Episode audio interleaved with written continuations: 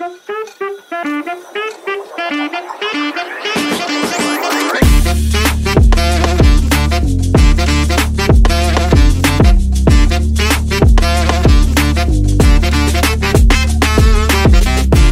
what is up, guys？欢迎回到 Talk with Rod，重新健身。那今天呢，要跟大家分享一下，最近已经开始回归了每天看书三十分钟的计划。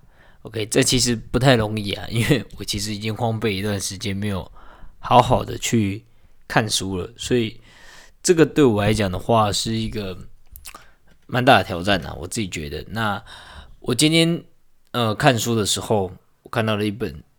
这本叫做《行动复利》，那其实，呃，实际上这个书已经我大概借了快两个月了吧，完全都没有翻它。那这本书我一看的时候，我靠，这开头就深深的，你知道吗？刺动我的心，每个讲的每一句话都刺到我的痛点。他一开始开头就是在讲述说，呃，行动这件事情为什么持续这么难？那你是否有在一开始可能呃接触一件事情的时候，你被那份激情点燃，然后你做了可能一两天之后就完全没在没在做这种事情？那嗯，这个东西哦，它其实很多例子都让我非常有感觉，尤其是呃我自己在工作上面的那个稳定性也是比较差的，相对来讲，其他生活方面来讲的话，所以。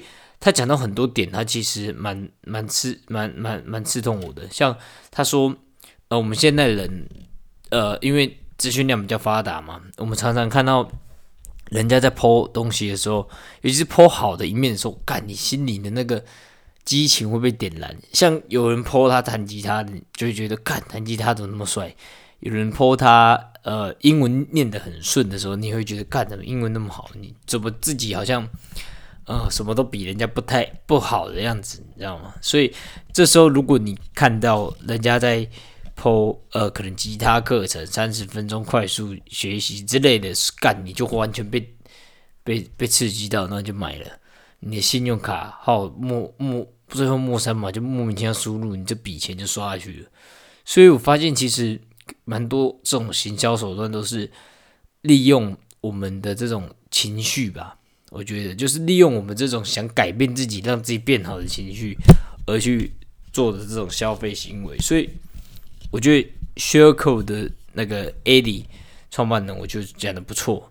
他说，人其实会去买香水或买你的产品，不是因为觉得你的产品好，而是因为他们想要变好，是因为你的广告或者是你的宣传，甚至说你的产品本身。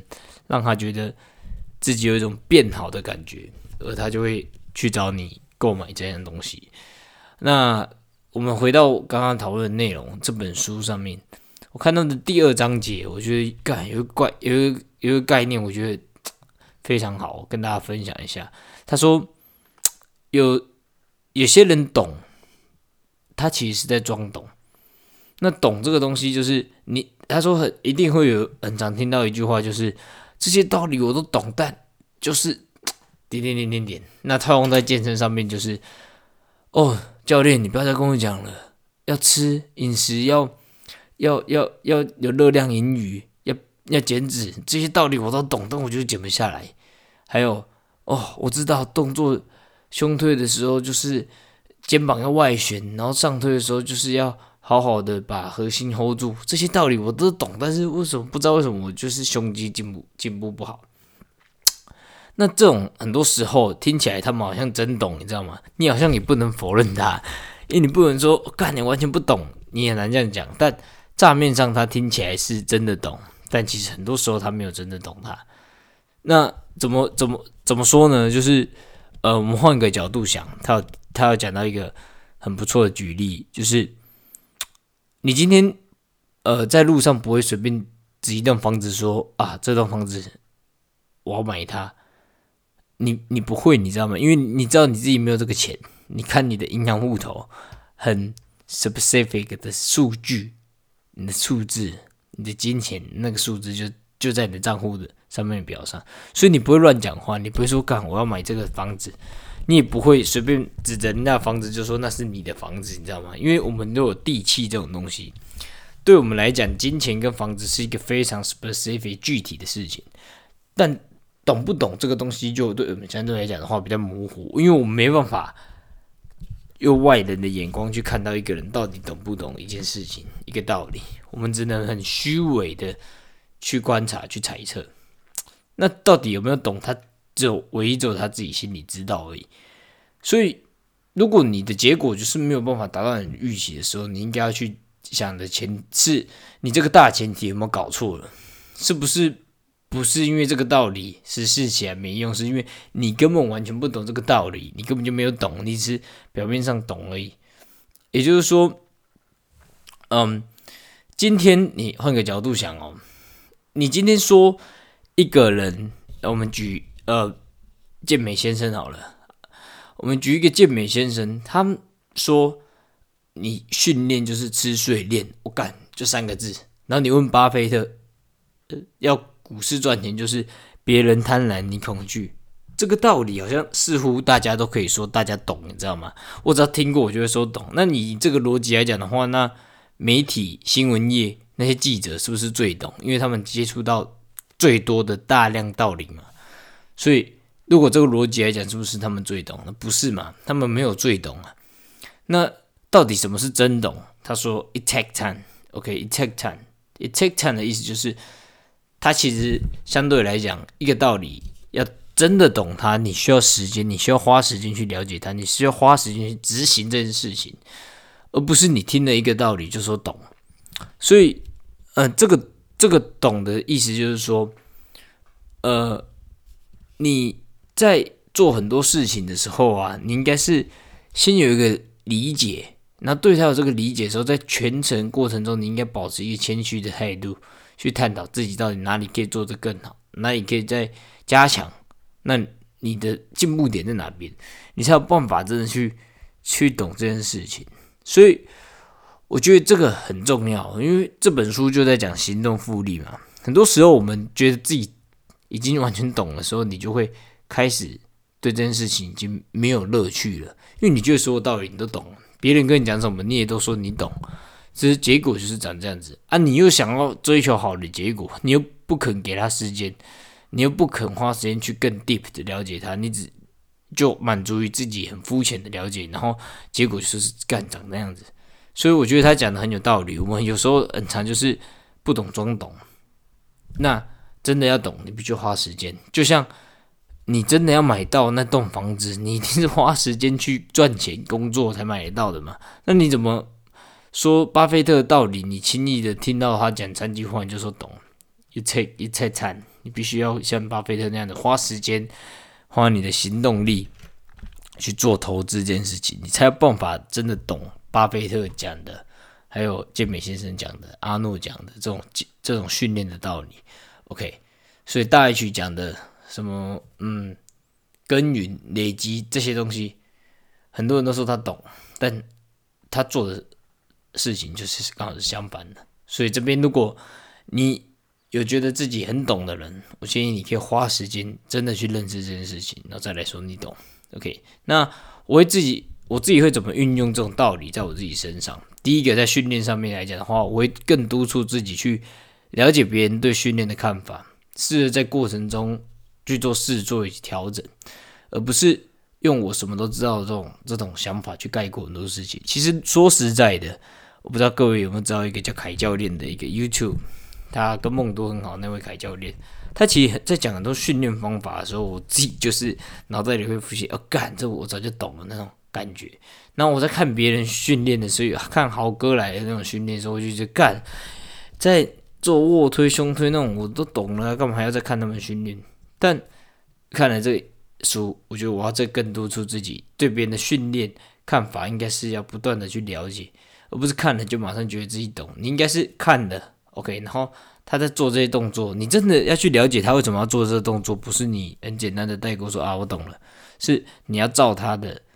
呃，方式照他的想法去 repeat 一次，你去做一次，你才有办法长期累积，真的懂这个想法。那不见得你什么都要懂啊，你不见得一定要懂每个人，所以你要懂你，你要做你想想懂的事情，你知道吗？你不要硬做，OK。所以在训练上，我觉得我要多花一点时间去在训练上，然后多了解一下我想要学习的人的想法跟看法，然后并执行下去。OK。那第二个就是在教学上面，呃，我希望可以再让我自己未来学生和现在学生更知道这件事情，就是懂训练它其实没有那么的简单，而我自己的工作。并不是要让学生你在一开始知道要怎么练，你要知道怎么练，YouTube 上面就有。对，教练之所以是教练，他不是一个很一级的管道，然后让你知道怎么练而已。他也不是在旁边让你安心而已。当然，你刚刚讲的都有这个成分，但主要教练他其实是透过专业的评估以及观察，评估跟观察包含心理跟生理方面。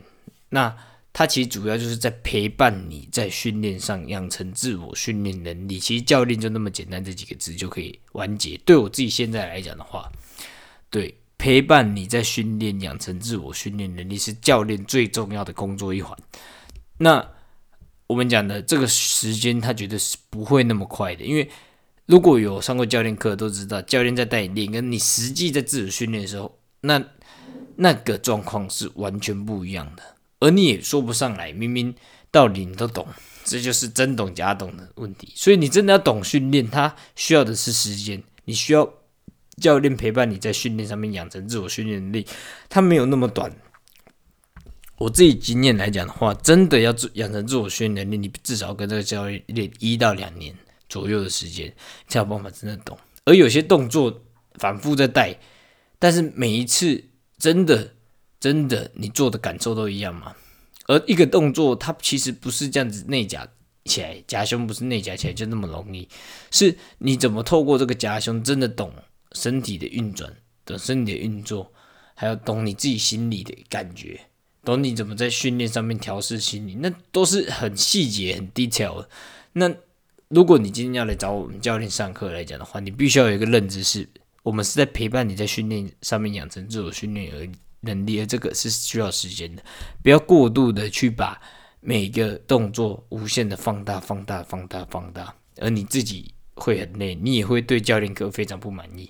我觉得这是在事前应该是要先沟通好的，因为很多教练的工作不是就单单的那么简单，把你的动作雕好而已。我们是陪伴你走过这些训练流程，而你不会说篮球教练是在教你怎么投球吧？OK，他当然会教你一开始怎么投球，但很多时候你在开始进战场 NBA，OK，P League，你在在打的时候，篮球教练不会教你怎么投篮。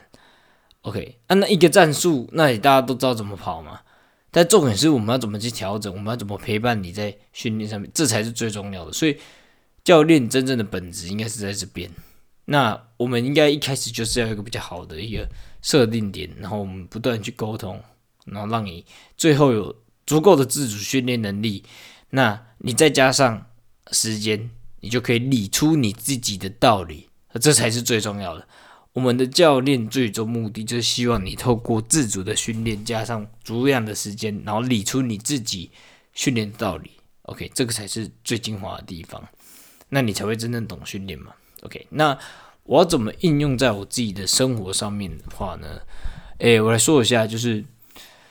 嗯，因为养成一个兴趣真的是需要很大的持续量。我之前都太呃不不理会这件事情，我就觉得干反正就做嘛。那我觉得我自己要给自己设定十天、一百天、一千天的这种养成计划，我要不断的去在过程中面执行，因为我太长太长，在还没做一件事情之前做太多功课。例如说，我要打棒球，我我开始这边查，然后棒球薪资多少之类，然后怎么投才投得快。从想打棒球到打到棒球，这中间可能是一两个月，而这一两个月不是什么都不做，是我真的都在查资料。而我现在学到一件事情，就是如果你要做一件事情，你应该是先做再思考怎么更好，而不是先思考怎么更好再做，因为每个人的状况都不一样，而执行才有办法造就你。懂一个东西，看书懂，但是那只是懂表面而已，就像刚刚讲的一样。好，那我自己来讲一下，跟大家分享一下我最近训练还有生活跟工作所发生一件事情。训练上面来讲的话，我对课表有一点小调整我最近多了一点哑铃的训练，有一点是被这个书给启发，你知道吗？因为我看很多人厉害的人，他们都做哑铃训练，然后我特别喜欢的大 H，他在做哑铃训练的时候，他说每个人对哑铃训练适应性不一样。那哑铃训练对他来讲的话，整体它可以训练到比较完整的感觉，然后可以比较完整的爆发力，可以做重一点点。所以我想说加入看看，反正事情本来就是很多方面的嘛。那我就想说加入一下，然后慢慢去学习这感受。我一开始推起来还不错，因为我觉得整体真的是感会让你有一种进步的感觉，所以不错。我在训练上面最近就是加了一些自由重量，然后哑铃的训练，对啊，然后在。生活上面来讲的话，我今天去了一个啊空山记，在龙崎。哦，然后哎，我发现其实因为空山记他们是一个龙崎国小为主办方嘛，所以他们很多作品其实是小朋友做的。那小朋友做的作品，他们好像后面有录一些影片嘛，反正就是他们在访谈小朋友的影片。哎，我觉得其实听小朋友讲话给我蛮多启发的。其实小朋友对我来讲。他就是长大后的我们的原始版本，所以我们很多底层逻辑是从小小朋友的言语来来来来抒发出来的，就是很多我们底层的心态，它其实是从小就可以显现出来，只是小孩会用更白话的方式来体现。例如说，我们长大可能会，哦，我想要，呃，把我们的事业更提升一点点，让我们的事业达到更多高峰。但小朋友他可能会说，啊，我想要去。呃，夜市玩，因为夜市很好玩。其实底层逻辑是一样，我们都是希望，呃，拥有自己没有拥有的东西，这个是底层心态。只是我们表达方式变得不一样。所以，这个童言童语让我发现，其实小朋友有一件事情是我们值得去跟他他们学习的，也就是跟以前的自己学习啊。呃，我看到他们在那个呃访谈的时候，他们做那个决定哦，看都是很感性的。你问他。为什么要做这件事情？他不会跟你啰里吧嗦一大堆，他很直接的讲说：“我就是觉得想要。”对我觉得 不知道哎，长大越长越大的时候，好像你做一件事情没有给一个太合理的理由，你会觉得自己很智障，你知道吗？我我自己会这样子啊，不知道各位有没有这样子？就是如果你今天要去比健体比赛，嚯，你一定要弄得好像自己。都知道自己干嘛，为什么要比？然后你为了要曝光，还是为了招学生什么的？你要把整个哦，荣华富贵也 这样讲嘛？不知道怎么讲。你要把自己把它讲的很华丽。为什么你要去这边上班？因为哦，前瞻性什么之类。但其实有时候你只是一个感觉而已，而这个感觉其实其实你很难去用理性的东西来包装。而有时候。我们太过追求这种合理的理由，反而拒绝掉很多事情。明明你想做这件事情，但是你掰不出来一个合理的理由，最后就不想做了。那你我看他那个《龙骑空战学记》的那个小朋友访谈影片，他们说：“诶，为什么你想要去大城市高雄读书呢？”那边就说：“因为没去过，想拼拼看。”呃，That's it，you know，like，嗯，如果我们。有办法多这份直率，但我觉得我们应该有办法放手去做更多东西。我自己觉得啦，对。那再来的话，工作，我自己最近工作的话，我其实有打算去嗯工作室当教练。我现在目前为止都是自由教练嘛。那不是因为我觉得自由教练不好，是因为其实说真的，我最近在整理呃我自己的呃教学经验的时候，发现。教练这份工作真的是一份舒服的工作，也就是我自己感觉做起来很舒服的，所以我打算就像刚才讲的复利效应，我希望这件事情可以让成为我的复利行动，然后让它多多多做久一点，就做个三年、十年这部分的，对啊，所以我觉得我就把它做下去。那对我来讲，教学其实不是在于赚多少钱，有多少厉害的学生，而是我们享受教学训练的本身，所以。在哪里教学，其实对我来讲并不重要，重要的是心态的部分。但为什么我会想去做自由教练？呃，不，为什么我想回公司是做教练？主要两个因素啊。说真，说真的，自由教练薪水真的是不够啊。呃，现在目前来讲的话，他还不到我开销可以 cover 到的地方。那其实我也不会去探讨说是不是我哪里做的不好，哎，我真的不会探讨，我也不会觉得说我哪里是不是可以再加强。而我的想法是比较倾向啊，那不然就去工作吧。哎呦，我我在猜，我可能也没有很想要把这件事情做做好了，所以我就觉得，哎，可以考虑回去当做教，呃，工作室教练。那因为一另外一方面，第二个原因也是因为，其实少了同事，让我多了一份不安全感呢。当然这没有不好，我只是觉得说，那刚好，因为我也没想到在这方面精进嘛，那不然我就回去工作室当教练，那也多了一份同事的温暖感。可以互相取暖一下，我觉得啊，因为自由工作者，相信如果在做自由工作者会当老板的人，呃，你一定会有这个感受啦，就是你你的状态是没人可以懂的，因为你做的事情之后，只只 it's all about you，OK，你的 profit 不会分给别人，所以你们的利益是完全建立在你自己身上的，OK，所以大概是这样子，我今天。